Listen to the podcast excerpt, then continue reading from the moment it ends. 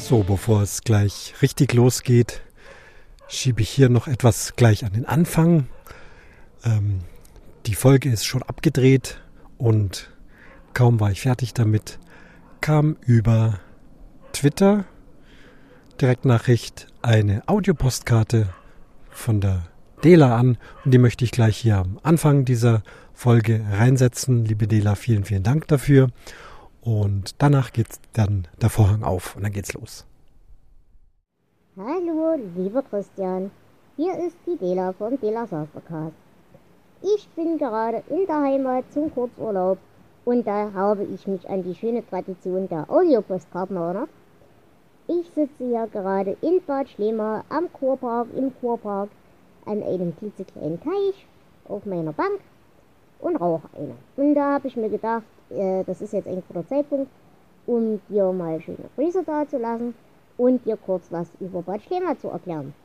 Denn wie du weißt, im Erzgebirge wurde ja Uran gefunden vor einiger Zeit. Und ein Nebeneffekt von Uran ist, dass dieses Uran auch unter anderem Radon produziert. Radon ist ein Gas und dieses Gas hat diverse lustige Effekte, unter anderem eben, dass es auch ja, Wasser eben äh, verändert. Du hast angeblich, wenn du das Zeug trinkst, irgendeine Wirkung, das kann ich aber nicht bestätigen.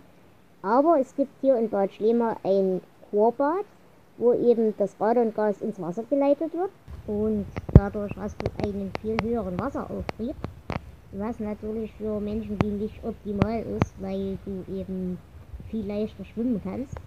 Und das Coole an diesem Schwimmbad ist, dass du überall so Sprudeldinger hast und Düsen und Massagekrams und so weiter. Und aber eben auch überall an diesen Düsen so Sitzgelegenheiten. Und diese Sitzgelegenheiten im Wasser sind für mich genau auf der richtigen Höhe, sodass ich da rumlaufen kann. Und das ist auch der Grund, warum ich mehr oder weniger das Laufen, das bisschen, was ich mal konnte, unter Wasser gelernt habe. Und ähm, ja, das konnte ich jetzt während der Woche ganz hübsch trainieren und machen und das tut ganz gut. Es ist unglaublich anstrengend, das Wasser, aber es macht einen höllischen Spaß. Und ja, es, es tut wirklich gut. Also wenn ihr es mal mit dem Rücken habt oder so, oder auch wenn ihr irgendwelche Gelenkprobleme habt, dann kann ich euch das nur wärmstens ans Herz legen. Na gut, das soll es auch erstmal von mir gewesen sein. Ich wünsche dir eine schöne Zeit. Pass auf dich auf, grüß alle, die du lieb hast, die ich vielleicht auch kenne. Und lasst es euch gut gehen. Ciao.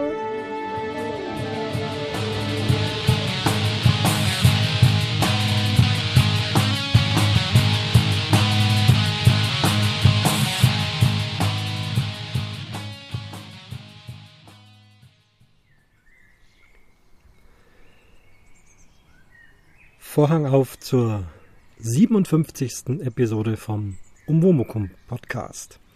Ich grüße euch und ich grüße insbesondere Flensburg, denn heute ist das Hauptthema endlich mal Camping. Mehr dazu kommt gleich.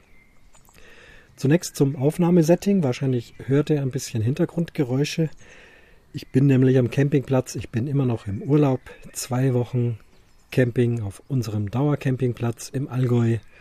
Ihr wisst selber, auch hier Traumwetter, Badesee. Ich war heute schon dreimal drin im See. Und jetzt neigt sich so äh, der Nachmittag in Richtung Abend und ich habe jetzt tatsächlich Lust, hier was zum Thema Camping aufzunehmen. Es wird bestimmt auch eine längere Sendung, denn es steht einiges an. Daher empfehle ich euch, die Kapitelmarken zu beachten. Wenn das ein oder andere zu lang ist oder wenn ihr später mal wieder einsteigen wollt, dann sind doch die Kapitelmarken vermutlich recht hilfreich. Ich sitze jetzt noch draußen vor dem Vorzelt, äh, hört Vögel zwitschern. Ist jetzt gerade der zweite Versuch. Ich hatte alles schön aufgebaut, schön hergerichtet, ein Glas Wasser, mein Kaffee, ähm, alles, was ich hier so brauche zum Podcasten. Habe das Zoom H5 vor mir und hole Luft, drücke auf die Aufnahme und dann bzz, geht der Rasenmäher los von irgendeinem Nachbarcamper. Also gut, ausgeschaltet und rüber geradelt zum See, noch eine Runde geschwommen und jetzt versuche ich's. Und wenn es hier draußen nicht geht, weil vielleicht irgendwie andere Geräusche sind, es könnte auch sein, dass ein Gewitter aufzieht, da muss ich mal sehen, warten, vielleicht gehe ich später auch noch rein. Ja gut, also so viel zur Aufnahmesetting heute. Was haben wir alles dabei? Im Campingthema wird es heute gehen um ein aufblasbares Zeltgestänge, dann zum Thema Kühlschrank, Gas- oder Strombetrieb, dann unterschiedliche Atmosphären und Settings von Dauercampingplätzen. Da haben wir uns nämlich auch mal ein bisschen umgeguckt und verglichen mit hier. Dann die Frage, wie geht es uns eigentlich als Dauercamper? Wir sind jetzt nun seit fünf oder eigentlich fast sechs Jahren schon Dauercamper. Und auch noch was zum Thema Fernsehempfang, DVB-T und DVB-T2 Umstellung. Ah, und da habe ich noch was nachgeschoben, auch ein aktuelles Thema äh, Pavillon, Aufbau, äh, was für ein Pavillon und so weiter. Also ihr merkt, das ist eine ganze Menge, was es zum Thema Camping nachher gibt. Zunächst aber heute mal noch ein bisschen Hausmeisterei. Ja, es wird auch hier in diesem Podcast um die DSGVO gehen. Aber bevor ihr jetzt gleich ausschaltet, nein, kein Gejammere, sondern ich versuche ein bisschen kurz zu erzählen, wie ich versucht habe, eine Lösung zu finden. Vielleicht interessiert es den einen oder anderen und vielleicht mag der ein oder andere auch berichten, wie es ihm jetzt gegangen ist, denn wir kommen ja nicht drum rum und wollen ja weiter podcasten und da wäre es bestimmt interessant zu hören, äh, was ihr denn so getan habt und ob ihr damit zufrieden seid, ob es Probleme gibt und so weiter. Positiv denken, vorwärts gehen, damit wir schön podcasten können. Also darum wird es ein bisschen gehen. Ah ja, fange ich gleich an. Alles andere der Reihe nach. Ihr seht ja in den Kapitelmarken, das ist ja auch wie so ein Inhaltsverzeichnis von dem Buch. Finde, ein längerer Podcast muss unbedingt Kapitelmarken haben. Äh, ich habe das auch ganz gern, gucke andere Podcasts, schaue ich manchmal in die Kapitelmarken. Was kommt denn da so alles? Und manchmal springe ich dann gezielt an eine Stelle, weil mich die als allererstes interessiert und höre mir dann den Rest an oder überspringe auch mal was zugegebenermaßen. Und deswegen meine Empfehlung. Macht das, dann wisst ihr sowieso, was heute alles drankommt. Also DSGVO, Datenschutzgrundverordnung, ähm, die Anpassungen, die ich für Umwomukum getroffen habe. Äh, zunächst natürlich eine aktualisierte äh, Datenschutzerklärung, die kann man sich mit so einem Generator machen. Ähm, Dr. Thomas Schwenke mit dem Rechtsbelehrungspodcast ist da sehr hilfreich. Viele von euch, habe ich gesehen, haben das auch benutzt, ähm, dass man so da einen halbwegs vernünftigen Text hat und das entsprechend eingepflegt äh, im Menü, im Hauptmenü denn man soll ja die Datenschutzerklärung von jedem Punkt auf der Webseite aus bequem erreichen können. Das darf man also nicht irgendwo verstecken, sondern muss gut zu sehen sein. Das habe ich also getan.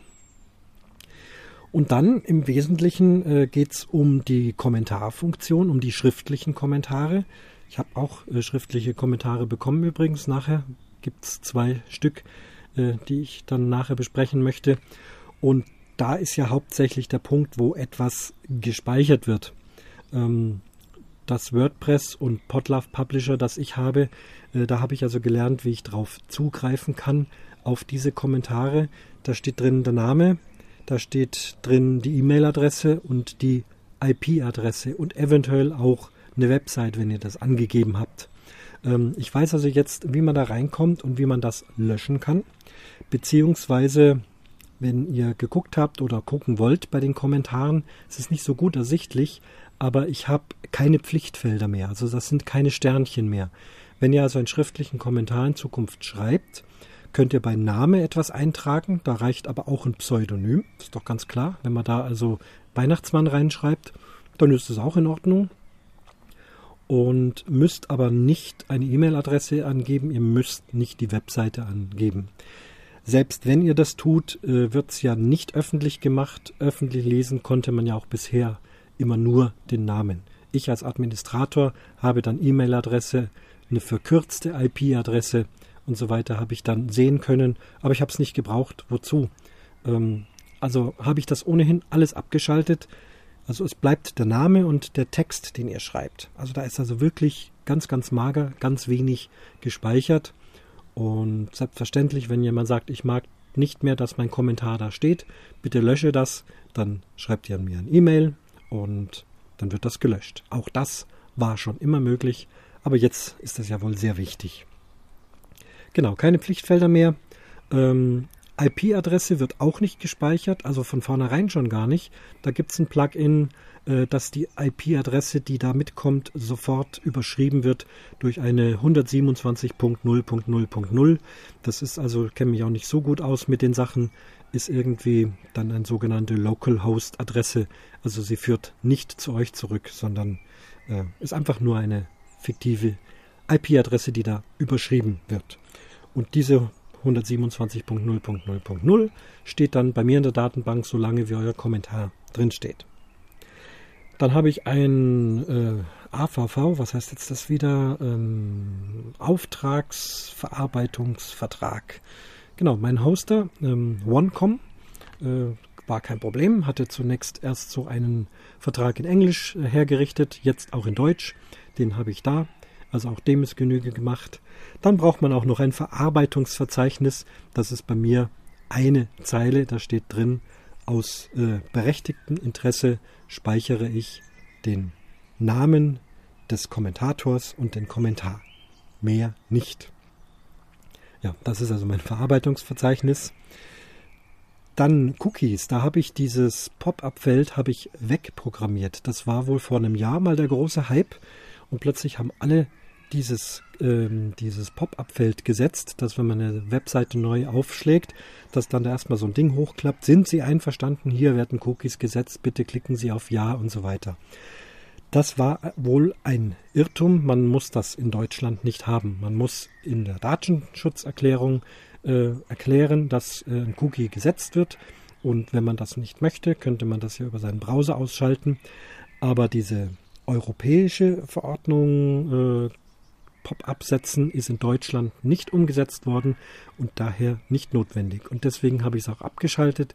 Ich glaube, euch geht es auch so, egal welche Webseite du auf, äh, aufschlägst. Erstmal lauter Pop-ups, also von der Werbung mal ganz abgesehen.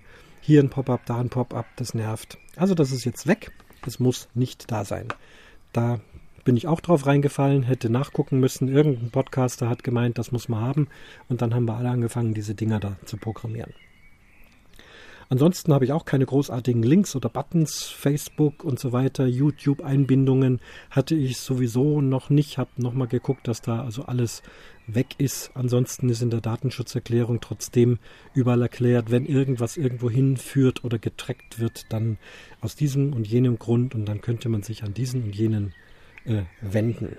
Affiliate-Links zu Amazon hatte ich auch noch nie. Äh, Brauche ich nicht. Ich finde diese Bettelei auch in anderen Podcasts auch eher nervig. Oh, bitte bestellt was über meinen Affiliate-Link und so weiter. Meine Güte. Äh, na gut, ähm, macht jeder wie er will. Ich habe noch nie über einen Affiliate-Link was bestellt und ich habe es bei mir auch nicht drauf. Von daher auch kein Problem. Ja, also wie gesagt, würde mich auch interessieren, wie, wie ihr euch das so eingerichtet habt oder ob jemand was auffällt, ob da noch was fehlt und so weiter. Ähm, beim Spielbrett Erde Podcast, das ist ja mein Geocaching Podcast, da ist es ein bisschen anders, denn dort habe ich dieses kostenlose WordPress und da kann man momentan eigentlich noch nicht drauf äh, zugreifen. Das wurde auch im letzten Sendegarten thematisiert, ein sehr schöner und äh, ausführlicher Sendegarten ähm, mit einer Expertin, wie heißt sie jetzt? Zotzmann, Claudia, Claudia Zotzmann, ich meine, so heißt sie. Sie hat ja auch einen Podcast über die DSGVO, den ich komplett durchgehört habe. Und da war also viel Hilfreiches dabei, um das umzusetzen, wie ihr gerade gemerkt habt. Also bei Spielbrett Erde ist mir Folgendes eingefallen. Da sind mir auch die Kommentare wichtig. Äh, gerade beim Geocachen äh, gibt es ja immer Leute, die unbedingt auch noch was beisteuern wollen und das auch getan haben und das auch immer sehr interessant und sehr wertvoll war und ist. Ähm, dort kann ich aber nicht von Hand irgendwie IP-Adressen löschen, E-Mail-Adressen löschen, alle diese Dinge. Dort kann ich nur den ganzen Kommentar löschen, dann ist, sind auch alle anderen Daten weg, so heißt es. Äh, wäre aber schade, weil ich möchte ja nicht den ganzen Kommentar löschen. Da habe ich es jetzt so gemacht, äh, der Kommentar geht rein über die Kommentarfunktion, wartet dann in der Warteschlange. Beim Umwomukum ist es auch so. Ich tue jeden Kommentar mir angucken und wenn er dann in Ordnung ist, also in Ordnung äh, im Sinne von, ist es ein Spam äh, mit Werbung oder gibt es irgendwelche gesetzeswidrigen äh, Formulierungen, ähm, dann wird das Ding gelöscht. Ansonsten wird der Kommentar freigeschaltet, auch wenn er Kritik an mir oder meinem Podcast enthält. Nur das, was eben wirklich absolut nicht geht. Da hatte ich bisher noch nie Probleme, aber wie gesagt. Ähm, Moderation, das mache ich. Das nennt sich also so, dass man den Kommentar erst nicht sieht. Beim Spielbrett Erde gucke ich mir den an, kopiere dann von Hand, das ist ja ganz einfach, nur den Text und kopiere den auf eine Kommentarseite und lösche dann den Kommentar, der da reingekommen ist. Hört sich vielleicht kompliziert an, aber da ist eben dann IP und E-Mail-Adresse und alles ist komplett weg. Und der reine Text, den ihr geschrieben habt, der ist dann zu lesen. Das ist also momentan so eine äh, Übergangslösung. Vielleicht ähm, wird dieses kostenlose WordPress auch noch irgendwie so umgestellt, dass es den ganzen Richtlinien entspricht. Und alles andere, was die dann dort äh, speichern und tracken über ihre Werbung, das sehe ich dann wirklich so, dass das dann Sache von WordPress ist. Das schalten die, das speichern die bei sich. Da müssen sie selber ihre Erklärungen raushalten. Ich speichere da nichts. Und ich denke, dass ich nur für das verantwortlich bin, was auch ich auf meinem Rechner oder so speichere. Gut, also so mache ich es bei Spielbrett Erde. Dann habe ich auch noch den Senf dazu Podcast. Weiß nicht, ob das äh, jemand so mitgekriegt hat. Den haben auch nicht viele abonniert. Das war auch mal so eine Idee. Da habe ich also sämtliche Audiokommentare, immer wenn ich einen Audiokommentar rausschicke, ähm, den lege ich bei archive.org ab und habe dann auch über ein kostenloses WordPress das noch verlinkt. Und da konnte man also das als Feed abonnieren und sich dann da vielleicht die Audiokommentare anhören. Das hat aber, glaube ich, kaum einer gemacht äh, wozu auch. Und äh, das war immer noch ein extra Arbeitsschritt, das dann da wieder herzurichten, einzuschalten. Müsste jetzt auch dieses Datenschutzzeugs wieder äh, machen. Äh, ich habe schlichtweg Senf dazu komplett gelöscht, was aber nicht heißt, dass es in Zukunft keine Audiokommentare mehr gibt. Äh, nach wie vor nehme ich die auf, lege die bei archive.org ab, schicke euch einen Link. Dort könnt ihr es bequem runterladen. Das haben schon sehr viele Podcaster erfolgreich gemacht und das reicht. Äh, sollte es doch ein Feed nötig geben, der Klaus Backhaus hat ja irgendwas gemacht mit äh, FIT, dass man da so von Hand äh, diese Archive-Org-Links auch wieder in den Feed bringen kann. Äh, ich weiß aber nicht, ob ich das machen muss. Ich glaube nicht. Ihr hört ja die Audiokommentare in den entsprechenden Podcasts und dann müsste es gut sein. Ja, also so viel, so viel zur Hausmeisterei, was diesen Datenschutz betrifft. Und jetzt kommen wir tatsächlich zu den Kommentaren. Da gab es schriftliche Kommentare. Ich hatte ja jetzt zwei kürzere ähm, Folgen knapp hintereinander. Zum einen die Folge 55 zu Gast bei baba.fm.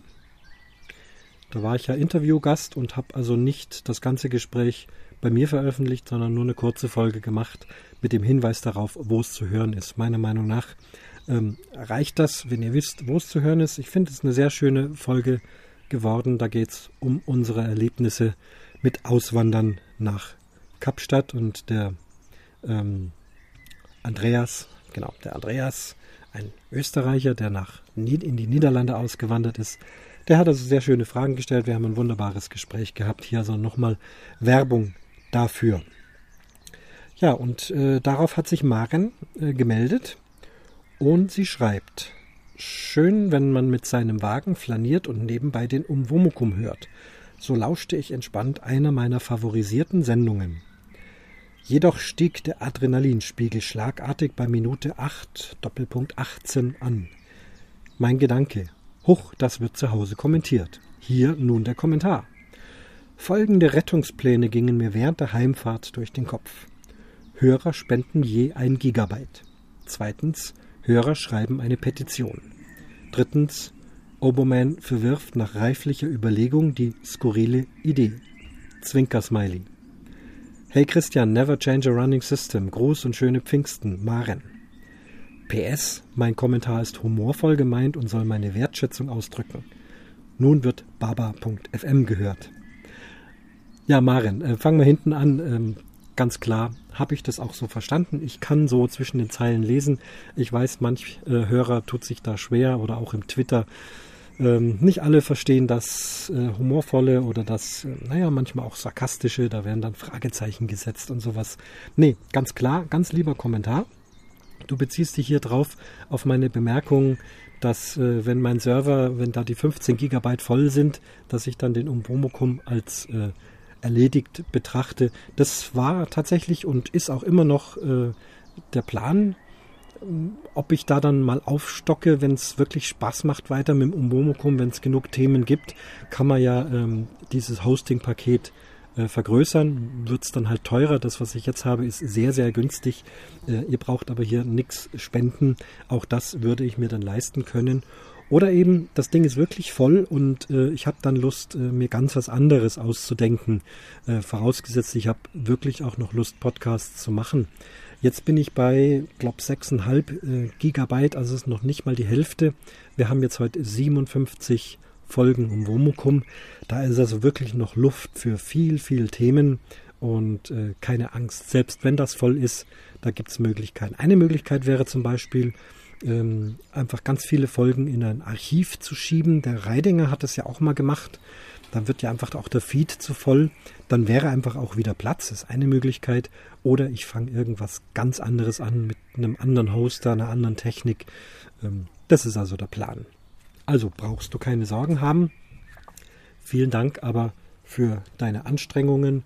Petition, ja, schreibt mal eine Petition, wohin auch immer. Und ähm, ja, Schöne Pfingsten, ja, Dankeschön. Wir sind im Pfingstferienurlaub. So, dann muss ich mal, ich mache hier, habe ja keinen Computer hier. Ich muss das alles auswendig machen. Ich weiß aber, dass ich noch einen Kommentar bekommen habe, den ich mir jetzt hier auf dem Handy abgespeichert habe, damit ich ihn lesen kann. Dazu bin ich vorhin auf den, zum See gegangen, weil da der Empfang besser ist, damit ich wenigstens hier diese Kommentare ablesen kann. Ansonsten habe ich mir heute bei diesem äh, langen Podcast tatsächlich mal ein Skript gemacht. Und ich verwende hier eine Technik, die vielleicht nicht mehr jeder kennt. Meistens wird ja irgendwie Google Docs oder ein Word-Dokument oder ähnliches äh, auf den Bildschirm gebracht. Auch, der, ähm, auch in Reaper gibt es eine Funktion, dass man sich so eine Art Drehbuch schreiben kann. Äh, ich vernutze, nutze hier eine Technik, die heißt ähm, Zettel und Stift. Also wer das nicht mehr kennt, äh, gibt bestimmt YouTube-Filme, wo erklärt wird, wie dieses äh, Dokumentensystem Zettel und Stift funktioniert. Okay, jetzt kommen wir zum schriftlichen Kommentar vom Klaus und zwar über die letzte Folge, die ich rausgebracht habe, die Nummer 56, FC Bayern, Spalier oder nicht. Der Klaus schreibt, ja lieber Christian, so erlebt man das als Bayern-Fan. Da wird sich schon immer schön schnell empört. Andere Vereine hätten diese Aufmerksamkeit vielleicht auch gerne. Als Bayern-Fan langweilt das auf Dauer und so habe ich auch diese mediale Welle unter das Übliche abgehakt. Dann kam aber diese Folge vom Umwomukum und heute Abend war CL-Finale. Klammer, für alle Empörer, die vielleicht nicht so oft Fußball gucken, Champions League Finale. Und, wo war das Spalier der Reds? Gemeint Doppelpunkt Verlierer Liverpool. Es gab keins. Keine Kamera hat sich minutenlang für diese Mannschaft interessiert. Nachdem alle Konfettis am Boden gelandet waren, gab es eine kurze Sequenz, wie ein paar Spieler von Liverpool zu ihren Fans gelaufen sind. Das war's. Aber der FCB muss nach einer sicherlich frustrierenden Niederlage, Klammer, jeder, der mal selbst Mannschaftssport betrieben hat, kann das verstehen, auch noch Spalier stehen. Hallo, geht's noch?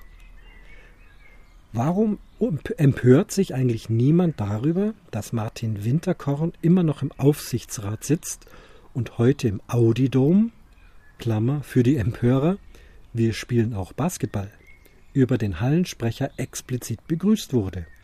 Da wäre ich als Bayern-Fan dabei. Grüße und danke für diese spontane Folge, Klaus. Ja, Klaus, sorry, fuhr gerade hier noch ein Auto vorbei. Ich hoffe, man hat trotzdem deinen schriftlichen Kommentar gut verstehen können. Also, ich erkläre das jetzt hier alles nicht nochmal neu. Wenn jemand wissen möchte, worum es denn hier geht, höre bitte die Folge Nummer 56 an, äh, wo eben, ja, wo es um dieses Thema geht, was der Klaus eben jetzt nochmal genau beleuchtet hat. Und worüber da Klaus dann eben am Schluss berichtet hat, ähm, er ist ja wirklich ein großer FC Bayern-Fan. Und der FC Bayern hat tatsächlich nicht nur Fußball im Programm. Äh, ich weiß nicht, welche Sportarten alle, aber im Basketball sind sie auch recht erfolgreich. Und da sind gerade die Playoffs äh, Halbfinale, denke ich. Und wenn der FC Bayern da im Basketball gewinnt, dann spielen sie, glaube ich, gegen Alba Berlin das Finale um die deutsche Meisterschaft.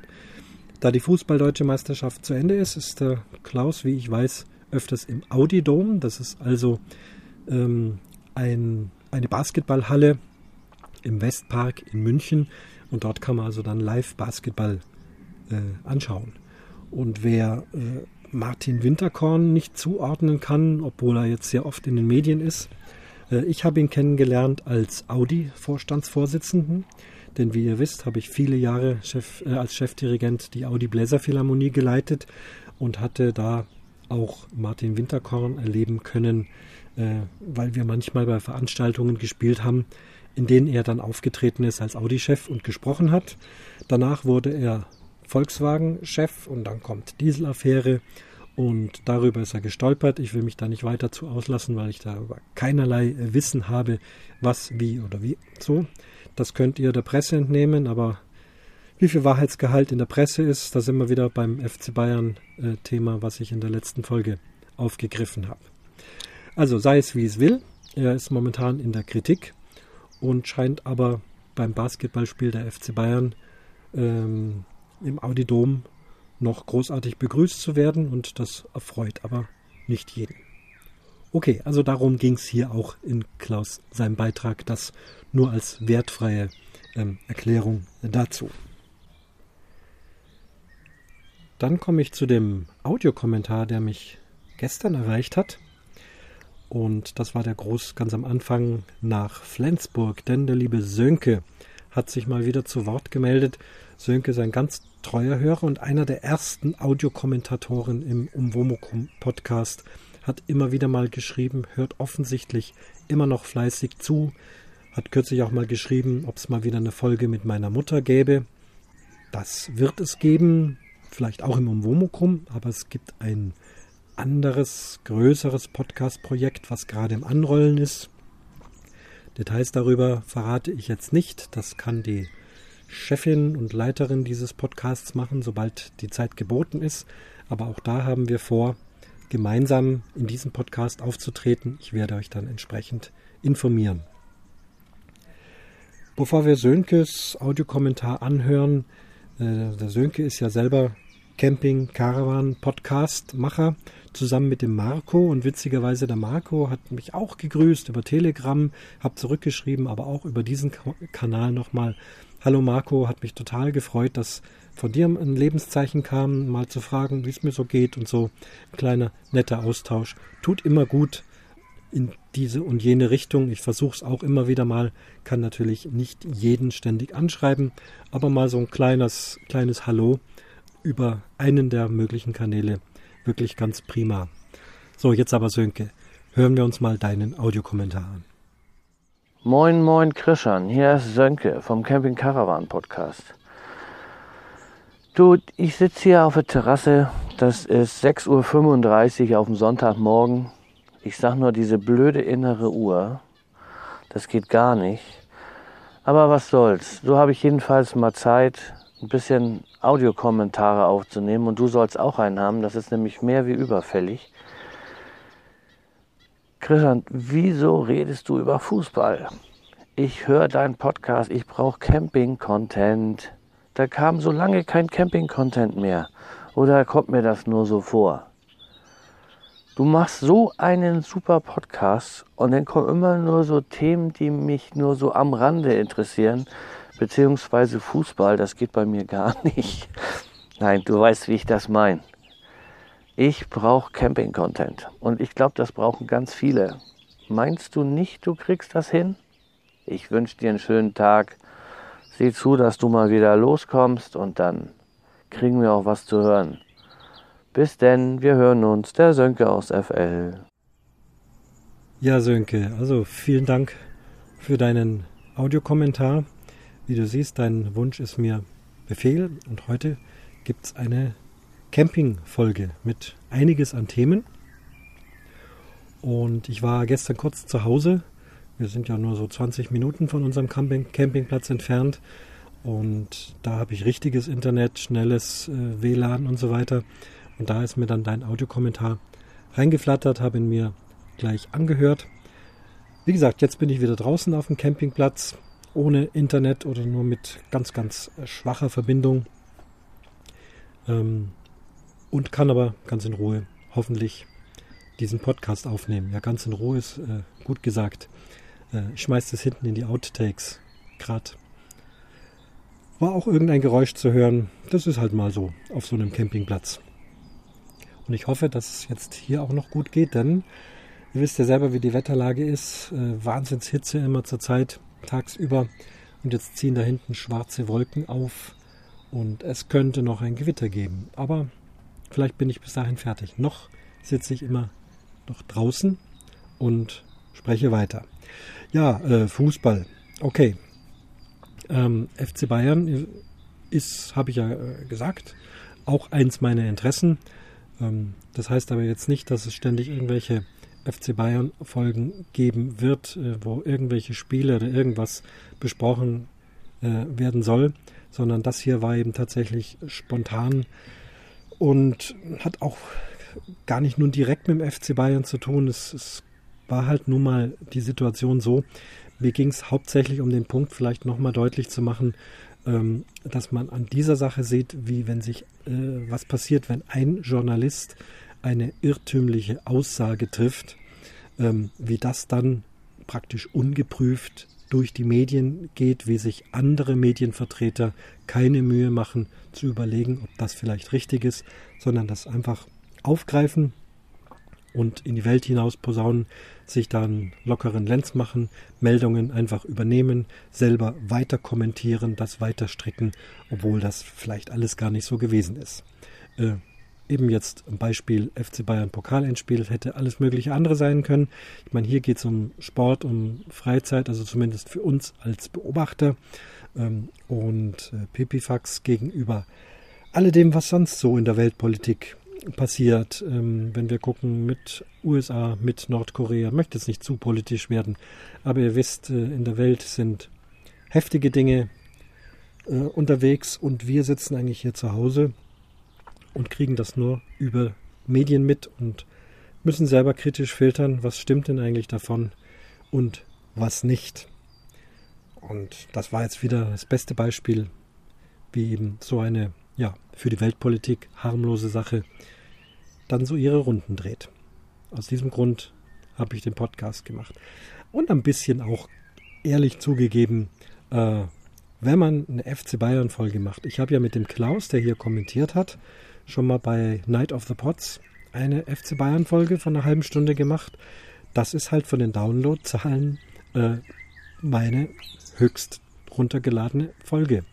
Und auch jetzt, kaum schreibst du FC Bayern in die Überschrift, hast du ruckzuck äh, 300 Downloads mehr als sonst. Nur danach kann es nicht gehen. Ich kann mir von den Downloads ja letztlich nichts kaufen. Treue Hörer sind mir sehr, sehr wichtig. Die habe ich zuhauf. Heute hat sich der Sönke zum Beispiel gemeldet. Ich könnte noch viele, viele mehr, mehr erwähnen. Und da laufe ich aber nur Gefahr, äh, jemand auszulassen, weil es ja auch doch so viele sind. Die sind mir sehr wichtig, aber natürlich guckt man auf die Downloadzahlen und freut sich dann auch, äh, wenn es einfach immer mehr sind, immer mehr Leute Interesse an diesem Podcast haben. So, das war eine lange Einleitung. Ich sage nochmal Kapitelmarken. Jetzt geht es aber wirklich los mit Camping.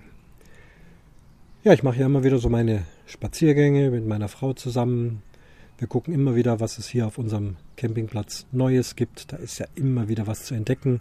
Es sind jetzt gerade Pfingstferien und es sind viele Touristen auf dem Platz. Und es ist sehr schön, da tut sich was. Laufen wir auch immer darum. Es gibt so viel zu sehen. Der hat dieses, der hat jenes, der hat einen besonderen Grill, der hat ein Zelt. Guck mal diesen Wohnwagen und so. Alles sehr interessant. Und dann haben wir eine junge Familie entdeckt, die waren mit einem, ich glaube, es war ein VW-Bus äh, ich denke, war ein VW-Bus auf jeden Fall, also diese Art von, von äh, Wagen, so als Campingwagen ausgebaut und haben da also ein kleines Vorzelt aufgebaut. Es lief ein Kompressor, ziemlich laut.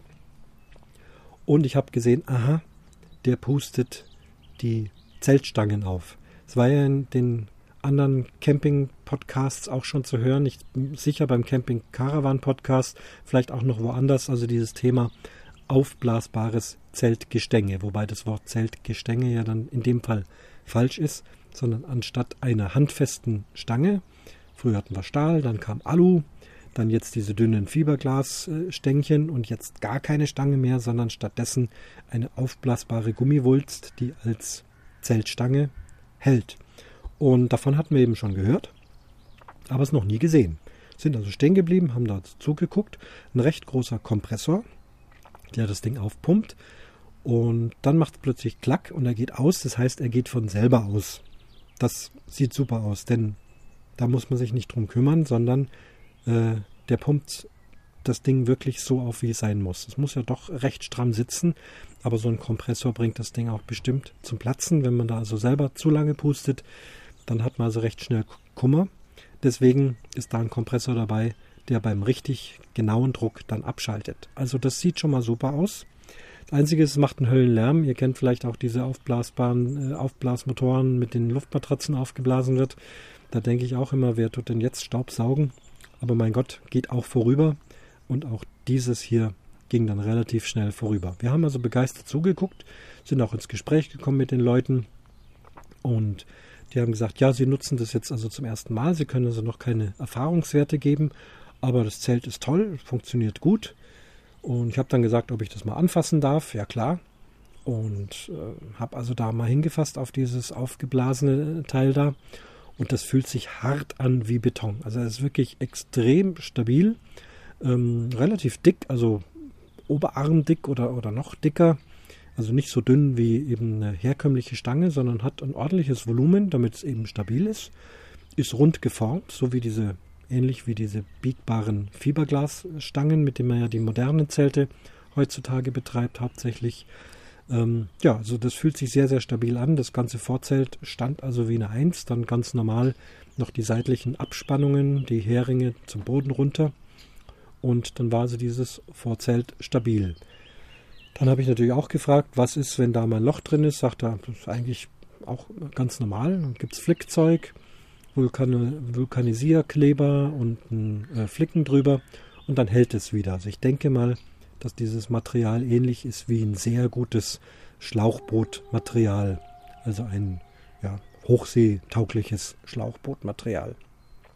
Wenn man das aber gut pflegt und schaut, dass da am Boden auch nichts dran kommt, kann ich mir vorstellen, dass das wirklich lange hält. Gewichtmäßig ist es natürlich top, weil also überhaupt kein Metall mehr oder irgendein Gewicht, sondern ja nur noch das Zelt und dieser Gummi da drin. Und man kann das schön zusammenfalten. Eine tolle Lösung. Das ganze Vorzelt vor diesem VW-Bus war sehr schön, war so in Tunnelform, hat dann seitlich eine große Klappe, wo man dann, äh, wenn also die Schiebetür vom VW-Bus offen ist, kann man also von dort aus rüber ins Auto rein im Auto schlafen, im Zelt schlafen. Auf jeden Fall gibt es da eine Verbindung. Und wenn sie dann mit dem Auto mal wegfahren, und auch das haben wir gesehen, die waren dann mal unterwegs, dass man einkaufen kann oder was auch immer, einen Ausflug machen, wird dann einfach diese Plane runtergeklappt, Reißverschluss zu, alles ist dicht. Der Haupteingang oder Ausgang ist ja dann vorne von der Stirnseite her.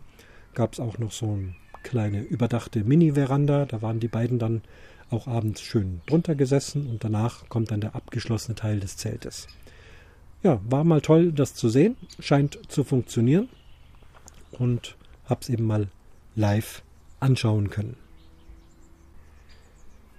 Dann war ja auch hier oder da mal das Thema Kühlschrank, Campingkühlschrank, insbesondere der Kühlschrank, der im Wohnwagen oder im Wohnmobil verbaut ist, äh, mit Gas oder Strom zu betreiben. Und auch wir hatten hier am Campingplatz vor ein paar Tagen wieder mal die Diskussion, denn wir müssen ja jedes Jahr zu unserer jährlichen Pacht, die festgelegt ist, auch noch den Strom bezahlen. Der wird abgelesen und das steht dann auf der Rechnung drauf. Das ist dann natürlich individuell, je nachdem, wie viel Strom man halt verbraucht hat. Da gibt es große Unterschiede. Äh, von Zeltplatz zu Zeltplatz kommt eben darauf an, wie viel Strom jeder verbraucht. Äh, wir selber haben aber auch gemerkt, dass unser Kühlschrank. Also wir nutzen den Kühlschrank unseres Wohnwagens, der dort also fest eingebaut ist. Wir haben ja uns damals, also vor fünf Jahren, einen neuen, nein, vor vier Jahren haben wir einen neuen Fendt-Wohnwagen gekauft. Einen Saphir 450Q, also relativ kleiner. Und da ist ein wunderbarer, schöner Kühlschrank drin, groß, 140 Liter in Augenhöhe. Man muss sich also nicht mehr runterbücken, äh, mit einem tollen blauen Licht drin. Und den benutzen wir tatsächlich. Haben uns also hier keinen Haushaltskühlschrank ins Vorzelt. Wir haben ja so ein festes Vorzelt mit Holz ausgekleidet, äh, isoliert und so weiter. Habe ich ja, glaube ich, alles schon erzählt. Und dieser, den Kühlschrank im Wohnwagen nutzen wir. Und in den ersten zwei Jahren habe ich den schön bequem, immer wenn wir da waren, auf Strom gestellt, 220 Volt. Und die Stromrechnung am Ende des Jahres war dann immer so über, über 200 Euro. Also für alles zusammen, ne? Lampen, Fernseher, Radio, Pumpen äh, und natürlich Kühlschrank. Der Campingplatzchef hat dann gesagt, äh, mach den Kühlschrank, lass ihn über Gas laufen. Er ist ohnehin ursprünglich für Gasbetrieb gebaut und konstruiert. Der Betrieb mit Strom ist immer nur hilfsweise, also gar nicht mal so effektiv. Und er zieht viel Strom und die Kosten sind halt dann recht hoch. Liegt daran, dass eben so eine Kilowattstunde hier an einem Campingplatz ähm, deutlich teurer ist als das, was man zu Hause vielleicht mit einem guten Jahresvertrag hat. Ich kenne jetzt den aktuellen Betrag nicht, aber so irgendwo im Bereich 65 Cent oder mehr sind wir. Das ist also eine ganze Menge. Und wenn da also immer wieder der Kühlschrank läuft, dann kostet das eben auch Geld. Wir haben also auf Gasbetrieb umgestellt, haben hinten zwei 11 Kilo Gasflaschen drin und der Kühlschrank kühlt wunderbar. Also es trifft zu. Er ist fast zu kalt. Ich stelle also auch bei diesem Wetter, wir haben ja jetzt wirklich immer 28 Grad hier. Er steht auf minimal, minimaler Einstellung. Es ist wirklich eiskalt da drin ähm, braucht ganz wenig Gas. Man hört es auch immer wieder klacken, der Thermostat funktioniert. Ähm, das Feuer geht dann nicht ganz aus, aber das Feuer geht dann auf ein absolutes Minimum. Das ist also höchstens Feuerzeug oder noch weniger Flämmchen. Und wenn er dann ein bisschen mehr braucht, dann geht die Flamme ein bisschen hoch. Also das braucht kaum Gas im, im, im, Sommerbetrieb. Wir sind ja doch sehr regelmäßig hier, viele Wochenenden. Jetzt sind wir zwei Wochen Pfingsten hier. Im Sommer werden wir auch äh, länger hier sein. Trotzdem diese Gasflasche, die leert sich nicht nennenswert. Ich würde sagen, im Sommerbetrieb höchstens eine 11 Kilo Flasche, die ich brauche für den Kühlschrank. Sonst läuft ja kein Gas darüber. Ja, die Heizung brauche ich im Sommer nicht. Im Winter, klar, braucht man dann mehr Gasflaschen, weil da ja auch die Heizung drüber läuft. Aber im Sommer also nicht nennenswert. Und eine Gasfüllung kostet derzeit hier 16 Euro. Also habe ich 16 Euro für einen ganzen Sommerbetrieb von dem Kühlschrank. Und unsere Stromrechnung ist von über 200 Euro auf 38 Euro runtergegangen. Ich glaube, das ist ein Argument. Jetzt ist es mit dem Gasbetrieb natürlich äh, so eine Sache. Ich weiß das. Viele haben auch ältere Wohnwägen. Das hatten wir auch unser Leben lang, haben immer ähm, alte Wohnwägen gehabt. Da sind noch diese alten Kühlschränke drin. Da ist allein das Anzünden nicht so komfortabel. Ähm, da hat es diese Piezo-Zündung, also dieses, diesen Knopf, den man reindrückt, der dann so laut knallt, der dann also einen Zündfunke ähm, erstellt, ohne dass man einen Stromanschluss oder eine Batterie braucht. Ähm, man muss dann hinten in so ein kleines Fensterchen gucken, schauen, dass die Flamme brennt. Und vorne auch noch einen äh, Hebel drücken, bis also das Gas wirklich brennt und bis die Zündsicherung äh, angegangen ist. Ähm, meine Erfahrung ist aber auch die, wenn man das regelmäßig macht, auch bei den alten Kühlschränken, ähm, dann funktioniert das auch. Wenn man es aber jahrelang nicht betreibt, dann ist es echt schwierig, so einen Kühlschrank anzukriegen. Da ist vielleicht die Leitung verstopft oder irgendwas ist da drin, Dreck oder was auch immer. Also meine Empfehlung tatsächlich, nutzt diese Kühlschränke im Gasbetrieb. Schaltet sie an, so oft ihr das könnt. Je öfter ihr das macht, desto leichter wird das auch mit dem Zünden sein. Und letztendlich braucht man es ja auch dann bei der Gasprüfung. Da kommt man ja nicht drum rum zwei, äh, alle zwei Jahre Gasprüfung und da muss der Gasbetrieb vom Kühlschrank funktionieren, sonst kriegt man keine Plakette. Wenn man diesen Gasbetrieb wirklich gar nicht möchte, weil er vielleicht defekt ist, muss man ihn, glaube ich, äh, wirklich zertifiziert ausbauen und das belegen, dass also da kein Anschluss ist. Da dürfen dann aber auch keine Rohre, keine Leitungen mehr hingehen. dann kann man also davon ausgeschlossen werden, dass da eine Gasprüfung stattfindet. Aber solange das Ding angeschlossen ist, da Gasleitungen dran sind, dann will der Prüfer das auch sehen, dass das funktioniert. Also allein das ist schon ein Grund, warum er das regelmäßig anmachen sollte. Ich kann verstehen, wenn man unterwegs ist ähm, und da auch den Kühlschrank laufen lassen möchte, was ja sehr komfortabel ist. Wer also mit einem Wohnwagen, Wohnmobil auf Reise ist, möchte irgendwo anhalten können, hinter zum Kühlschrank gehen, da ist dann was Kühles zu trinken drin oder auch eben äh, die Dinge, die man zum Essen haben möchte, alles schön gekühlt. Das ist äh, toll und bequem, das haben wir auch so gemacht. Und unter der Fahrt dann auf 12 Volt schalten sollte kein Problem sein. Kostet halt dann Lichtmaschine, sprich Sprit, aber äh, hier Rechnungen aufzustellen, ob jetzt da der Sprit teurer ist oder das Gas, ähm, würde ich jetzt glaube ich nicht machen. Und manch einer hat vielleicht auch Angst, dass wenn hinten da der Gaskühlschrank läuft während der Fahrt, dass das komisch ist. Würde aber gehen. Wir haben also auch eine Fahrt gehabt. Da ging irgendwie der Strom aus irgendeinem Grund nicht. Steckerverbindung 7 Pol, 13 Pol. Grüße hier den Jörn Schaar. Äh, aus Gründen, wie es immer so heißt. Ähm, habt ihr vielleicht verfolgt, die Steckerproblematik. Also äh, da gab es eben irgendeinen Grund, warum es nicht ging. Und ich wollte aber unbedingt Kühlschrank anhaben und habe während der Fahrt tatsächlich äh, im Gasbetrieb den Kühlschrank betrieben. Und das ist auch zulässig und hat auch keine Probleme gegeben. Aber ich kann es verstehen, wenn man sagt, na, möchte ich nicht. Wenn dann doch irgendwie die Flamme ausgeht, dann würde zwar die Zündsicherung zumachen, aber ist schon okay. Unter der Fahrt Strom, aber äh, vor Ort dann mit Gas. Jetzt weiß ich, äh, viele Campingplätze, gerade wenn wir in den südlichen Ländern sind, da kenne ich das auch, da ist, sind die Stromkosten äh, kein Problem, weil man ja eine Strompauschale bezahlt. Das heißt, egal wie viel Strom man braucht, äh, kostet immer dasselbe. Aber auch da darf man, finde ich, ruhig sparsam sein. Wenn jeder sagt, ist mir egal, ich ziehe da raus, was ich nur kann, wird es letztlich nur für alle anderen teurer. Es gibt ja auch Leute, die haben dann da äh, Klimaanlagen auf dem Dach bei Wohnmobilen, Wohn Wohnwägen, äh, betreiben die dann mit Strom, ziehen da also ordentlich Strom raus, alte Wohnwägen mit Glühbirnen und so weiter. Ist immer so eine Diskussion, ob das gerecht ist, dass der eine viel verbraucht, der andere wenig. Aber in Deutschland, das wissen, wisst ihr auch, äh, sind ja dann doch viele Campingplätze, wo auch bei Touristen abgelesen wird. Ja, und da kann man dann schon geizig sein mit den Kilowattstunden und eben den Kühlschrank auch im Gasbetrieb laufen lassen.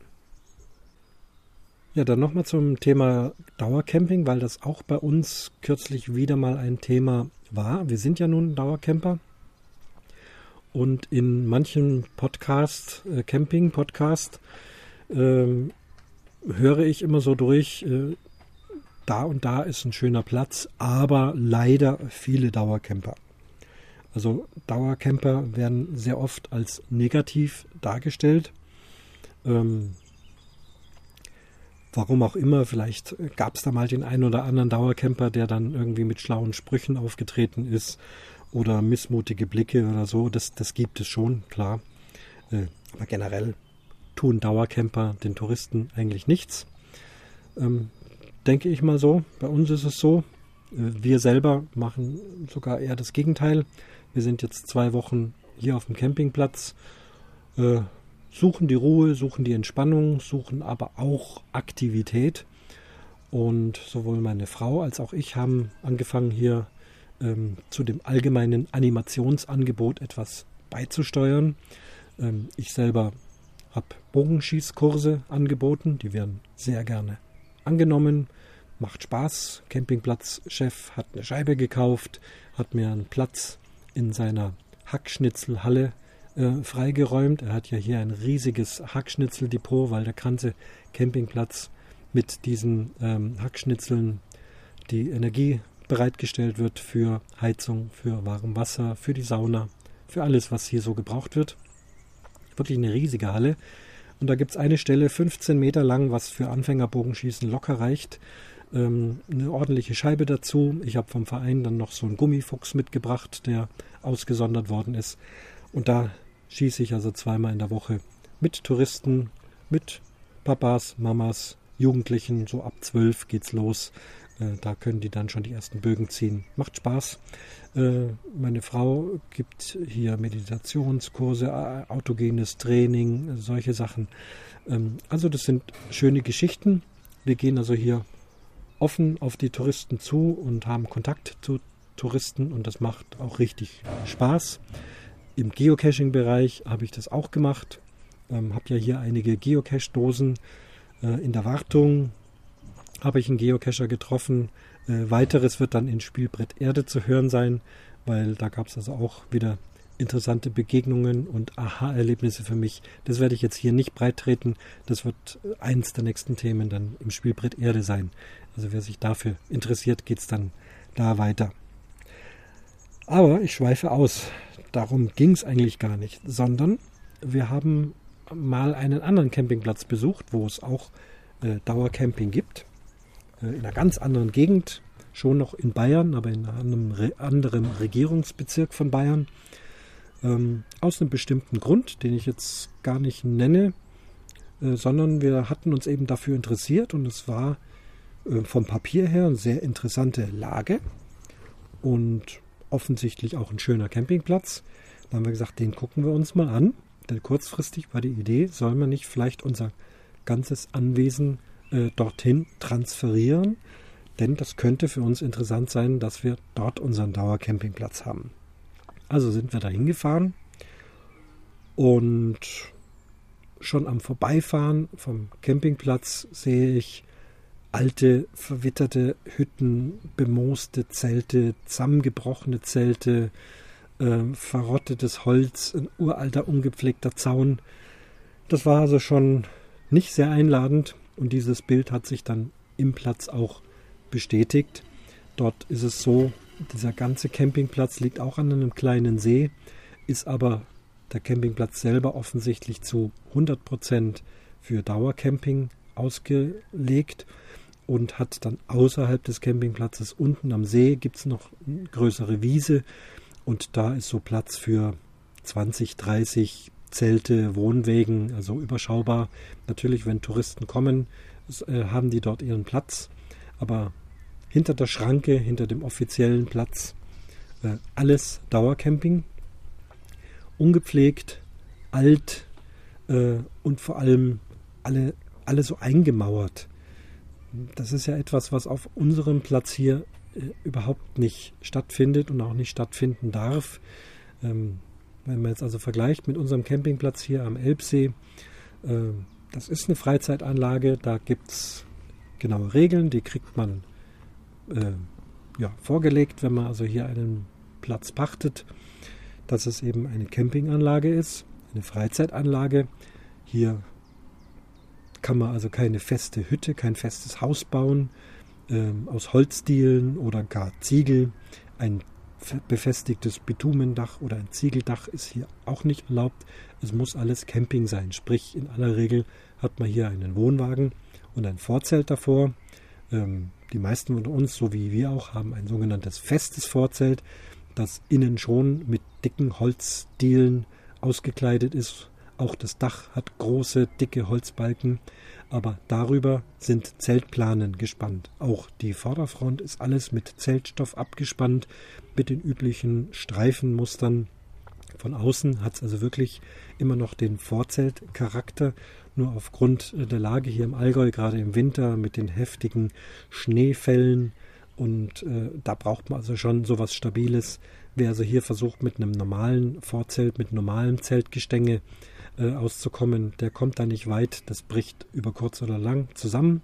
Auch wenn mal ein Gewitter einbricht. Es wird übrigens immer dunkler hier. Ich hoffe, ich kriege die Sendung noch zu Ende hier draußen. Sonst gehe ich halt nachher rein. Aber würde gerne hier sitzen bleiben. Ist gerade schön. Ja, also alles schön stabil. Ähm, allerdings darf es nicht im Boden verankert sein, sondern unser festes Vorzelt steht auf Stelzen sozusagen, auf Stahlgewindestangen, äh, damit man die Höhe nivellieren kann und diese sind dann auf Terrassenplatten angebracht. Also nichts verankert, nichts eingegraben, nichts eingegossen. Ähm, unser Vorzelt kann innerhalb von einem Tag abgebaut werden. Das ist alles äh, Elementbauweise, ganz wenig nur fest verschraubt. Auch die Innenauskleidung, Not- und Federbretter, wenn man reinguckt, aber die sind auch nicht verbaut vernagelt, verschraubt, sondern das sind feste Elemente mit Isolierung dazwischen von circa 60 cm Breite und die kann man einfach aushängen. Das Ganze wird ausgehängt und dann ist das weg. Das entspricht also alles den Vorschriften, wie man sich also hier geeinigt hat. Und dann haben wir Stellplätze ähm, ohne Mauern drumherum, ohne Zaun drumherum, ähm, keine Hecken, große Bepflanzungen, Obstbäume und alles dieses, das gehört ja alles in den Schrebergarten. Beim Schrebergarten ist es ja ganz anders. Da ist der Sinn eben, dass man Gartenbau betreibt, dass man, äh, ja, wenn man in der Stadt wohnt, ähm, sozusagen nachmittags in seinen Garten rausgehen kann. Dort ist aber wiederum äh, das Übernachten und Schlafen nicht vorgesehen, während hier auf dem Campingplatz kann man durchaus mehrere Tage oder Wochen ähm, hier eben sein Camping betreiben. Und dort auf diesem Campingplatz war das eben nicht. Hohe Mauern, Büsche, Zäune, dicke Tore, Achtung, Hund sogar dran. Ähm, wenn man doch mal einen Einblick hatte nach hinten, liegt dann jemand irgendwo so ganz eingenuddelt in seinem, äh, unter seinem Dach und ja, rühr mich nicht an. Es war also wirklich eine ganz komische Atmosphäre und kam, käme für uns überhaupt nicht in Frage. Da kann ich also auch verstehen, wenn man also als Tourist hinkommt, dass man sich in so einer Siedlung dann nicht wohlfühlt. Da kriegt man also wirklich gezeigt, wir sind hier und ihr bleibt alle schön draußen. Ähm, da haben wir also festgestellt, es gibt einfach Unterschiede. Dauercamping ist nicht Dauercamping. Wir fühlen uns hier in dieser Situation viel, viel wohler. Ähm, es ist alles offen. Wir haben ein schönes, großes Stück Wiese noch vor unserem Vorzelt. Ähm, das ist dann offen rein. Wenn Leute vorbeikommen, ja, sagt mal Hallo, man kommt ins Gespräch mit den Leuten. Ähm, trotzdem ist hier nicht dauernd ein Aus und Ein. Wir haben einen sehr ruhigen Platz. Ihr merkt ja, während ich podcaste, sitze ich hier und außer mal im Auto oder mal ein paar Kinder, die hier mit dem Fahrrad vorbeikommen, äh, passiert hier auch nicht so viel. Aber wenn Leute vorbeikommen, ist alles offen, es ist freundlich. Ähm, die Zeiten, wo hier große Partys jeden Abend äh, liefen und äh, ja, große Trinkgelage und Grillen und Schnaps und so weiter, äh, die sind auch vorbei. Es ist alles viel moderner geworden. Es ist eine neue Generation von Dauercampern hier eingezogen, zu denen wir uns auch zählen. Wir sind ja längst noch nicht im Rentenalter. Ähm, erzähle das gleich nochmal, wie es uns jetzt da so er ergangen ist. Ähm, und ja, und Touristen haben hier, glaube ich, auch keine Probleme mit, mit Dauercampern, weil es einfach so offen ist, weil es wirklich schön aussieht. Der Campingplatzchef hier guckt auch danach, äh, nach der Qualität. Er schaut sich genau an, was die Leute hier aufbauen wollen. Und wenn dann mal irgendein Anwesen doch alt ist, ist klar, irgendwann wird das alt ähm, und es setzt Grünspan an, es verfällt mehr oder mehr.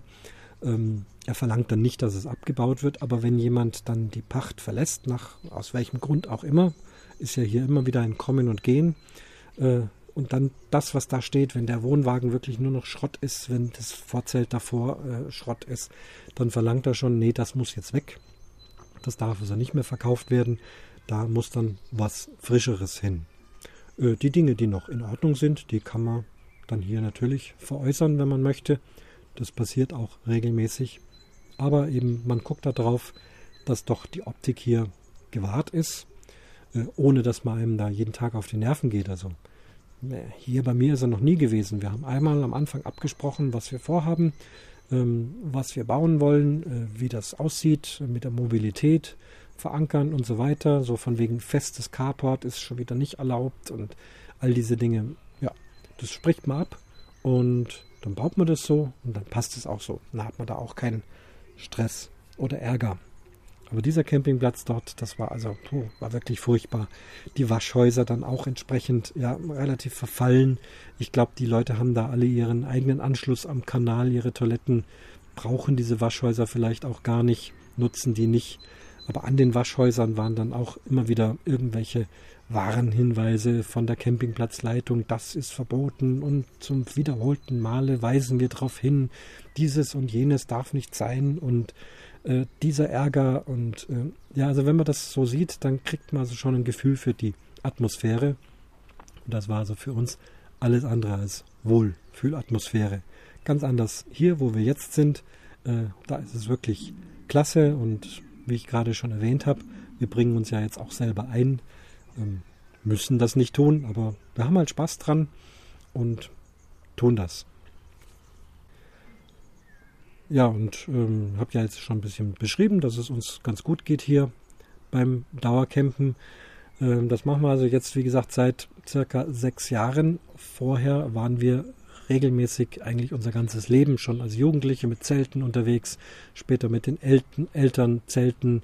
Dann irgendwann, als die Kinder kamen, kam der erste Wohnwagen, viele Kilometer mit Wohnwegen äh, gefahren, viel erlebt und gefahren hin und her.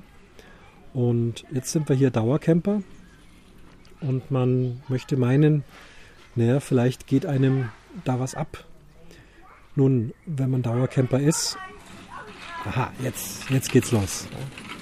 Ganz kurz, ein Trupp Mädels mit Roller, wie heißen die Dinger? Tretrollern? Wie heißen die denn? Ich habe es vergessen, meine Kinder haben auch sowas gehabt, nicht Tretroller, sondern Kickboard, heißt es Kickboard? Mann, oh Mann. Genau, jetzt sind sie vorbei. Also, es kann weitergehen. Wo war ich stehen geblieben? Ja, nun, die Tatsache, dass wir hier Dauercampen, hält uns ja nicht ab, trotzdem äh, irgendwo anders hinzufahren, weil so schön ist, wie es hier ist, ist doch klar, man möchte nach wie vor mal irgendwo hinfahren. Ist auch wetterabhängig. Momentan haben wir ja hier italienisch-spanisches Wetter. Da bin ich also wirklich ganz froh, dass meine Reise hierher nur eine Viertelstunde oder 20 Minuten braucht und ich nicht über ein oder zwei Tage bis nach Spanien juckeln muss, vielleicht Wohnwagen noch hinterher. Das haben wir oft genug gemacht. Ähm, aber wir fahren nach wie vor gerne zum Campen irgendwo anders hin, meistens nach Italien. Äh, haben uns da ein schönes Outwelt-Zelt gekauft, äh, sehr modernes, gut, leicht aufzubauendes Zelt. Und wenn es uns da mal juckt, mal eine Woche irgendwo hinzufahren, hält uns das ja nicht ab die Befürchtung, die wir hatten, wenn wir hier einen Dauercampingplatz haben, insbesondere so nah von unserem Zuhause weg, dass das dann hier nichts mehr Besonderes ist. Diese Befürchtung hat sich nicht bestätigt. Jetzt sind wir auch wieder zwei Wochen hin. Ich fühle mich oder wir beide fühlen uns hier absolut wie im Urlaub. Heute auch Wetter toll, wo man dann den See nutzen kann. Ähm, es ist einfach fantastisch. Es ist wirklich Campingurlaub obwohl es gar nicht weit weg zu Hause ist und obwohl man das jetzt hier schon gut kennt und alles ja feststeht, man muss nichts mehr groß aufbauen. Es ist halt dynamisch, man baut halt hier mal was um und da mal was um, aber an sich steht alles, man kommt an, wenige Schritte muss man nur tun, äh, Wasserhahn auf, um äh, den Wasserkanister zu füllen, ähm, kurz Wasser in die Toilettenanlage, Gashähne auf, Strom auf, ähm, fertig, passt alles. Ohne lange Anfahrt. Also das Urlaubsvergnügen beginnt halt viel, viel schneller. Ähm, und man hat eben vor allem diese lange Fahrt nicht. Also wenn ich jetzt im Radio höre, die Staus wieder, äh, Blockabfertigungen an irgendwelchen Tunnels, ähm, mittlerweile bin ich froh, dass ich das nicht mehr machen muss. Es geht uns also hier wirklich urlaubsmäßig gut und hält uns aber trotzdem nicht ab, mal irgendwo anders hinzufahren. Da kann man auch mal ins ein oder andere Hotel gehen. Ähm, da merken wir aber auch, auf dem Campingplatz fühlen wir uns wohler. Manch Vier-Sterne-Hotel hat harte Matratzen. Da ist die äh, Luftmatratze, die nach eigenem Gusto entsprechend aufgepumpt wird, äh, fast noch besser. Nicht nur fast noch besser, es ist besser, es ist angenehmer. Und das tun wir. Ähm, die Kosten, das ist ja auch interessant. Äh, wenn man jetzt hier ist, geizt man vielleicht mal mit, ja, soll man essen gehen, überlegt sich dieses, überlegt sich jenes. Ähm, auch hier unser See, der gehört leider nicht fest zum Campingplatz. Der See ist ein bisschen weiter unterhalb, gehört einem anderen Privatbesitzer. Hatte ich, glaube ich, auch hier und da erwähnt. Da muss man ein bisschen Eintritt bezahlen. Also mit so einer Zehnerkarte kostet es dann 2,80 Euro für den ganzen Tag. Oder man kauft sich eine Jahreskarte, die kostet 40 Euro, dann kann man das ganze Jahr dieses äh, Strandbad unten nutzen. Ähm, man bekommt da ja auch was geboten.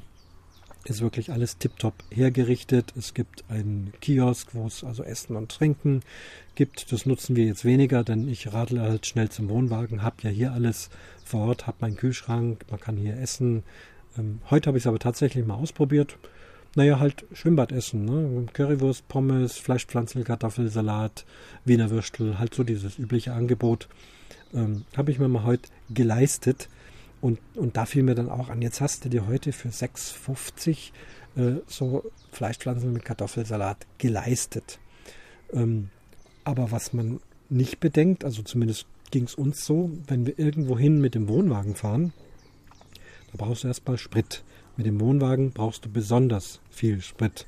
Egal, womit du da jetzt tankst, äh, ob mit Diesel, wir sind ja mit Autogas unterwegs gewesen, aber da braucht halt dann der Wagen 10 Liter Autogas statt 7, äh, musst alle 250 Kilometer tanken.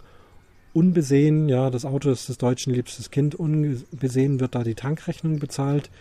60 Euro, 70 Euro, 80 Euro sind dann weg. Die Autobahngebühren. Äh, mit dem Pkw muss man sie zahlen, mit dem Wohnwagen oft noch mehr Autobahngebühren. Ähm, Mautstraßen, ob es jetzt Brenner ist, ob es irgendwelche Tunnel sind. Oder wenn wir nach Spanien fahren, fahren wir ja durch die Schweiz. Vorzugsweise brauchst du zwei Vignetten, zweimal 30 Euro, sind schon 60 Euro. Ja, also das sind alles enorme Kosten bis du überhaupt dort bist und dann wieder zurück. Und ja, wird halt die Kreditkarte hergegeben, wird getankt, klar, macht mal Kreditkarte rein in, äh, in die Mautstelle, kostet hier 35 Euro, kostet da 25 Euro. Und das kann man sich alles sparen, wenn man hier so nah dran ist. Und für dieses Geld, wenn ich das wirklich mal zusammen, äh, zusammenrechne, da könnte man sich eigentlich noch viel mehr urlaubsmäßigen Luxus leisten. Also unten im Restaurant öfters mal essen gehen, im Biergarten sich was mal kaufen, im Schwimmbad sich mal irgendwas besorgen, wenn man keine Lust hat, hochzugehen oder sonst wie irgendwie sich hier gut gehen lassen. Ähm, also ich weiß nicht, geht es euch nicht auch so, diese, diese Sprit- und Autobahngebührkosten, die werden oft klaglos hingenommen und wenn man dann vor Ort ist oder irgendwo, ähm, ja, und sich das Geld vielleicht gespart hat, könnte man sich doch das ein oder andere leisten.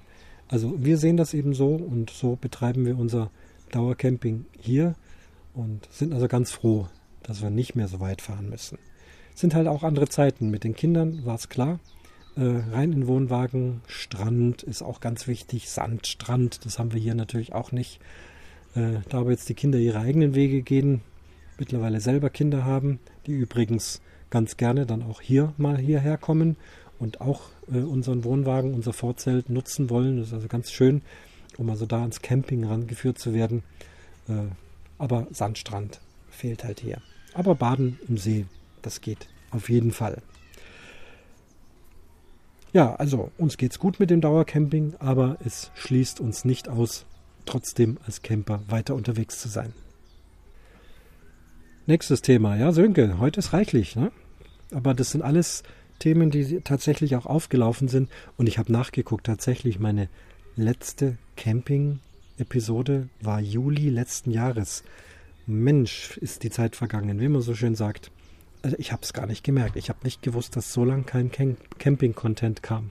Also heute mal ein bisschen länger und äh, bestimmt auch im Laufe des Jahres immer wieder noch mal was. Ähm, wenn man hier auf dem Campingplatz ist, dann fällt einem auch immer das ein oder andere auf und zu dem Thema berichte ich dann. Außerdem habt ja ihr in euren Camping-Podcasts auch immer wieder Themen, wo ich sage, Mensch, das ist interessant, da würde ich gerne was dazu sagen. Bin dann versucht, einen Audiokommentar zu schicken, dann merke ich aber, Mensch, wenn ich da jetzt was erzähle und dann erzähle ich 10 Minuten, 15 Minuten, das ist dann für einen Audiokommentar äh, zugegebenermaßen wirklich auch zu lang. Nur so eine Kurz, Kurzbemerkung zu einem Thema, dann lasse ich es lieber und berichte dann also hier im Umwomukum davon. Deswegen heute auch mehr Dinge. Äh, Fernsehempfang. Wir sehen es nun generell so, dass wir hier im Urlaub sind und auch Abstand nehmen von Fernsehen, Abstand nehmen von Internet, von Computer, Handy. Ähm, habe ja schon erwähnt, dass der Internetempfang ohnehin sehr schwach ist. Also übers Handy kriege ich meistens nur Edge. Und man kann hier zwar so ein WLAN-Ticket kaufen, wenn man wirklich mal was Größeres runterladen möchte, aber auch das Hauptinternet hier am Campingplatz. Wir sind wirklich ganz verlassen im Allgäu, zwei Kilometer weg von der Hauptstraße vom Ort. Also auch das Internet unten beim Campingplatzchef. Ich war da mal am Computer gesessen. Äh, wir haben ein bisschen Bogenmaterial besorgt, war also an seinem Hauptrechner. Und da habe ich gemerkt, warum das WLAN hier so langsam ist. Es ist nicht das WLAN, sondern das Internet an sich, der unglaublich langsam ist, bis da eine Seite sich aufgebaut hat. Also wie damals, als ich noch mit Netscape und GermanyNet äh, übers Modem, also wirklich extrem. Irgendwann kriegen die vielleicht mal ein Glasfaser, aber ist einfach langsam. Deswegen hier kein großes Internet, äh, keine Podcasts, kann ich schlecht wegschicken. Diese FC Bayern Folge habe ich weggeschickt, aber große Datenmengen können hier nicht verarbeitet werden. Mit dem Fernsehen ist es dasselbe. Wir wollten also hier nicht den ganzen Tag Fernseher laufen lassen und 200 Programme kriegen. Äh, man weiß es ja, die meisten haben Satellitenschüsseln, die Dauercamper hier nahezu alle, aber auch die Touristen, wenn sie ankommen, es erschreckt mich fast, das Erste, was gemacht wird, ist Satellitenschüssel aufstellen, ausrichten, damit ja also schön alle Programme kommen. Klar, es ist eine kostenlose Geschichte und äh, der Empfang ist sehr gut, das verstehe ich schon.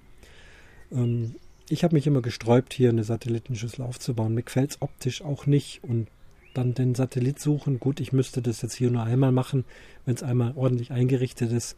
Aber ich bin immer noch so ein Fan von diesem DVB-T, also von dem terrestrischen Fernsehen. Ja, früher haben wir ja analog mit Antenne geguckt, mittlerweile gucken wir digital mit Antenne und das hatte ich bisher auch so. Das schränkt dann auch das Fernsehangebot ein, das mal so gar nicht versucht ist, irgendwie sich dahin zu setzen und rumzuzappen, kommt sowieso nichts. Ob ich jetzt 200 Programme habe und es kommt nichts oder nur 12 und es kommt nichts, äh, sitze ich dann doch lieber hier draußen. Aber so ein bisschen Fernsehempfang ist schon nicht schlecht. Es kann auch mal regnen, wenn man drin sitzt und dann keine Lust mehr hat zu lesen oder zu Kartenspielen oder eben mal Nachrichten gucken möchte oder mal Fußball, FC Bayern anschauen und jetzt dann demnächst Weltmeisterschaft, ist klar, dass dann da ein Fernsehempfang schon äh, sein soll. Da reichen mir aber die öffentlich-rechtlichen, solange da eben die Sportsachen auch entsprechend übertragen werden. Und habe also da immer die DVB-T-Antenne gehabt, die aber auch Schwierigkeiten gemacht hat. Im ersten Programm musste ich sie hier hinstellen, beim zweiten Programm musste ich sie dort hinstellen.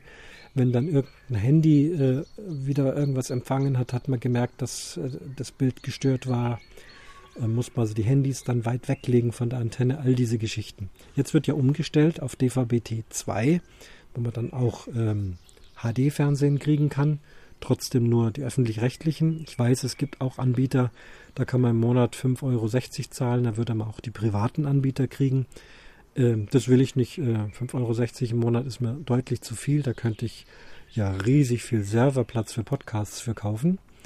Ähm, Nee, mir reichen dieses, reicht das kostenlose Angebot der öffentlich-rechtlichen. Das sind also bei uns eben zwölf Sender, ARD, ZDF und deren Seiten und Nebenprogramme und ein bisschen äh, N24, NTV, sowas in der Richtung. Nee, NTV ist schon wieder privat, aber naja, Tagesschau 24. Auf jeden Fall, wenn man mal was gucken will, Nachrichten. Das kommt also eben. Und jetzt habe ich mir einen DVB-T2 Receiver besorgt und auch eine neuere Antenne. Äh, die nämlich eine Handy-Abschirmtechnik hat. Also alles, was hier an Handystrahlen und WLAN äh, ist ja auch bei uns hier um die Ecke der Sender. Äh, das kann also jetzt diese Antenne ab, äh, abschirmen und ausfiltern. Und das ist also jetzt viel, viel besser. Was ich eigentlich machen wollte, ist diese Antenne außerhalb vom Wohnwagen an einen Pfosten ranschrauben, um den Empfang noch besser hinzukriegen. Hab das also auch probiert. Brauchst du natürlich ordentlich langes äh, Antennenkabel, hatte da auch ein ja, qualitativ besseres Antennenkabel, habe das angeschlossen und habe festgestellt, also ich komme kaum über 50% Empfangsqualität. Das war nicht zufriedenstellend. Ich habe also verschiedene Stellen ausprobiert, war also überall nicht besser. Also wieder reingegangen in den Wohnwagen, äh, innen drin direkt mit diesem 1,50 Meter Kabel äh, die DVB-T-Antenne angeschlossen. Da war es also schon deutlich besser. So circa 70, 75 Prozent, wenn ich so die Antenne auf dem Tisch stehen gehabt habe.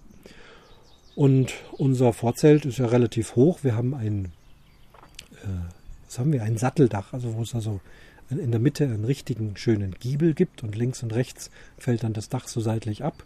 Und da haben wir einen ordentlich dicken Holzgiebel. Und dann habe ich mal die Antenne dort oben hingehalten, beziehungsweise da gibt es so einen kleinen Holzvorsprung, da konnte die auch stehen.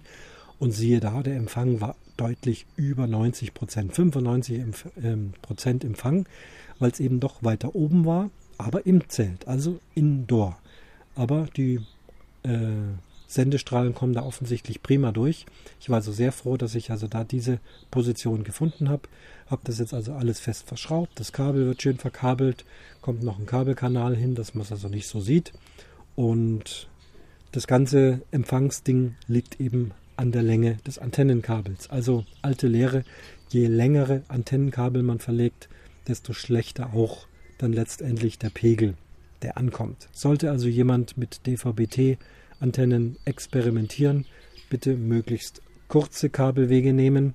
Äh, Antenne mit Verstärker muss sein. Ähm, der Einspeisestrom kommt jetzt hier auch aus dem Receiver raus. Brauche ich also nicht mehr dieses extra Netzteil noch einstecken, was ja auch wieder Strom braucht. Gut, der Receiver braucht auch Strom, aber der kann das, glaube ich, alles äh, viel günstiger und moderner bereitstellen. Und ich habe nicht noch wieder so einen Stecker und so ein brummendes Netzteil irgendwo eingesteckt. Also, ich bin gerüstet. Noch äh, haben wir hier DVB-T 1. Wir sind hier im Allgäu auf dem Land. Da dauert es also noch ein bisschen mit der Umstellung. Soll wohl Anfang nächsten Jahres kommen. Und wenn es kommt, bin ich gerüstet, muss also nur einen neuen Sendersuchlauf machen und kriege dann auch die neuen DVB-T2-Sender in HD. Ich hoffe, dass das mit dem Empfang dann immer noch gut genug ist, dass das alles funktioniert. Noch sind wir eben auf DVB-T1 aber auch das funktioniert ganz, ganz prima. Letztes Thema. Überdachung, Pavillon. Also unsere, unser Setting, unsere Situation ist so. Nochmal, hinten steht der Wohnwagen, davor äh, das feste Vorzelt, drei Meter breit. Ähm, und davor eben nochmal ja, 3,50 Meter breit und 8 Meter langes Rasenstück ähm, mit leichtem Gefälle. Geht also schräg runter, hat den Vorteil, wenn es dann mal regnet, läuft das Wasser dann auch entsprechend ab. Nachteil, wir sitzen also immer recht schräg in der Gegend. Wir haben immer noch unsere alten Campingtische mit verstellbaren Füßen, sodass wir die Tische dann auch äh, entsprechend ausricht, ausrichten können. Stühle stehen so ein bisschen schräg da. Ist Camping eben. Ähm, damit erhalten wir uns auch so immer noch ein letztes Stück Camping-Feeling. Andere Dauercamper hier haben also Mordsterrassen sich gebastelt. Da wird also alles mit äh, Fliesen, mit Betonsteinen gerade nivelliert. Und da kommen dann eben feste, stabile Überdachungen drüber. Und das ist unser Problem gerade. Und mal schauen, ob vielleicht von euch äh, jemand Erfahrungen oder eine Idee zu unserem Problem hat. Problem ist das, wir wollen gerne eine eventuell festere Überdachung in der Größe 3 x 3 Meter haben. Aktuell haben wir jetzt hier so ein Faltpavillon stehen, den man also ja sehr bequem schnell aufbauen kann. Und wenn wir dann wieder fahren, wird er wieder zusammengefaltet. Das geht ziemlich problemlos. Nur das Ding ist nicht besonders stabil. Tagsüber bietet es schönen Schatten. Wir haben ja sehr viel Sonne momentan. Und die beiden Sonnenschirme, die wir hier haben und die immer wieder hin und her geschoben werden, das hat halt auf Dauer auch genervt und die geben eben nicht viel Schatten. Müsste man sich größere Sonnenschirme kaufen. Gibt ja da Riesendinger oder so ein Ampelsonnenschirm. Aber so ein Pavillon ist eigentlich was Schönes, sitzt man schön drunter, hat genau die richtige Größe. Und da könnte man also jetzt sich so einen festen Pavillon besorgen. Vielleicht so mit Stahl- oder Aluminiumgestänge. Die gibt es mit wetterfesten Dach oben drüber, dass wenn mal, aha, jetzt donnert's. Jetzt muss ich mich schicken. Hört ihr den Donner? Ist noch nicht so laut. Eben die Situation. Wenn es jetzt dann nachher doch ein Gewitter kommt, dann wird dieser Faltpavillon richtige Regensäcke kriegen. Es kann auch sein, dass er zusammenbricht. Ich lasse ihn jetzt aber trotzdem stehen. Ähm, aber so ein fester Pavillon wäre eben was Schönes. Allerdings als Untergrund habe ich eben immer noch meine Wiese. Und da haben mir andere gesagt, wenn du da immer dieses Dach drüber hast, dann wird dir dieses Wiesenstück eingehend runter, weil kein Regen drauf fällt und auch nicht genug Sonne drauf kommt. Ja, ähm, jetzt könnte ich natürlich hergehen, unter diesem Pavillon doch eben eine Terrasse zu bauen, sei es aus Steinen, sei es aus Holz. Aber dann ist eben wieder ein Stück Wiese weg und es bleibt nur noch dieses kleine Fleckchen Wiese vorne stehen. Und das ist mir einfach zu wenig. Jetzt habe ich tatsächlich äh, von einem anderen Campingplatz ähm, äh, Insasse, ein, wie sagt man denn, also ein anderer Dauercamper eben, der hat sich ein Pavillon gekauft mit aufklappbaren Lamellen. Sehr schlaue Geschichte, tolles Ding, kostet aber 1000 Euro. Äh, kann man also die Lamellen senkrecht stellen, dann regnet es durch, dann scheint die Sonne durch. Oder mit einem Griff werden die Lamellen waagrecht gestellt, die sind dann auch absolut wasserdicht, schneedicht, äh, sonnendicht. Äh, tolle Geschichte, aber optisch sehr modern, sehr futuristisch und 1000 Euro, ganz ehrlich, mir auch zu viel. Solche Stahlpavillons, ja, die kriegst du so für 130, 150, 180 Euro. Ähm, ja, und das ist jetzt eben die Überlegung, sich so ein Ding anzuschaffen. Das wetterfeste Dach obendrauf, das wird dann mit ganz vielen Klettverschlüssen, glaube ich, festgemacht und ein bisschen so ein Gummi links und rechts. Also Schnurabspannungen möchte ich da keine machen. Ähm, möchte das auf meine Wiese stellen und werde wahrscheinlich dann immer wieder das Dach drauf haben, wenn wir hier sind. Und muss mir halt dann die Mühe machen, das Dach runter zu machen, wenn wir gehen. Dann ist ja alles offen, dann scheint die Sonne drauf, dann regnet es drauf. Und im Winter die Schneelasten äh, haben wir dann auch nicht auf dem Dach. Das ist also jetzt der aktuelle Stand unserer Überlegungen, was also einen Pavillon betrifft. Keine Ahnung, ob es irgendjemand gibt von euch, der ähnliche Probleme hat. Gut, die meisten von euch sind ja fahrende Camper und äh, haben halt dann Sonnenschirme dabei. Ähm, Thema Markise wäre auch eins gewesen, aber diese ausrollbaren Markisen, erstens gibt die dann nicht an der richtigen Stelle Schatten und die ist ja auch nicht so stabil. Also da, da kann es ja dann auch nicht drauf regnen. Da muss sie immer rechtzeitig reinrollen, wäre also auch noch eine Überlegung. Ähm, aber aktuell, ja, Pavillon mit abnehmbarem Dach. Ja, bin mal gespannt, ob es da äh, noch bessere Ideen, andere Ideen, andere Lösungen gibt. Ansonsten werden wir das wahrscheinlich so machen. Ja, das Gewitter rückt immer näher. Es krummelt und donnert. Ich muss jetzt doch ein bisschen äh, reinräumen, noch ein paar Stühle reinräumen.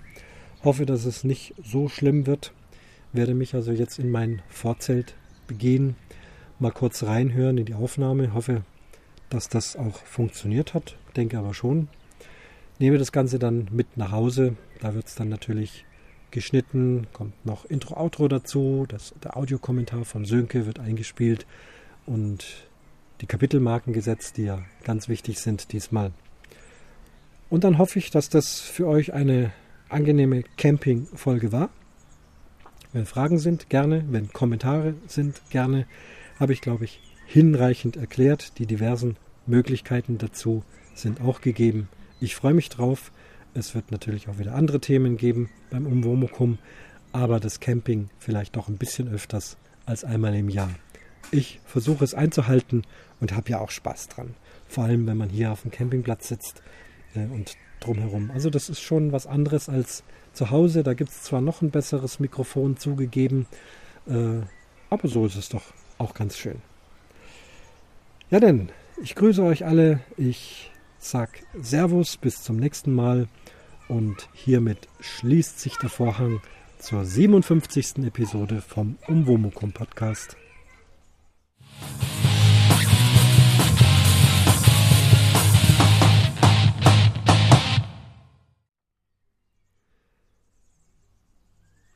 Vielen Dank, Sönke, für deinen Audiokommentar. Nochmal schön, dass du dich gemeldet hast. Und ja, dein Wunsch ist mir Befehl. Ich habe ihn ja nur gekriegt, weil ich kurz mal zu Hause war. Wir wohnen ja nicht weit weg, 20 Minuten mit dem Auto. Gab es zu Hause kurz das ein oder andere. Wer hämmert denn jetzt hier?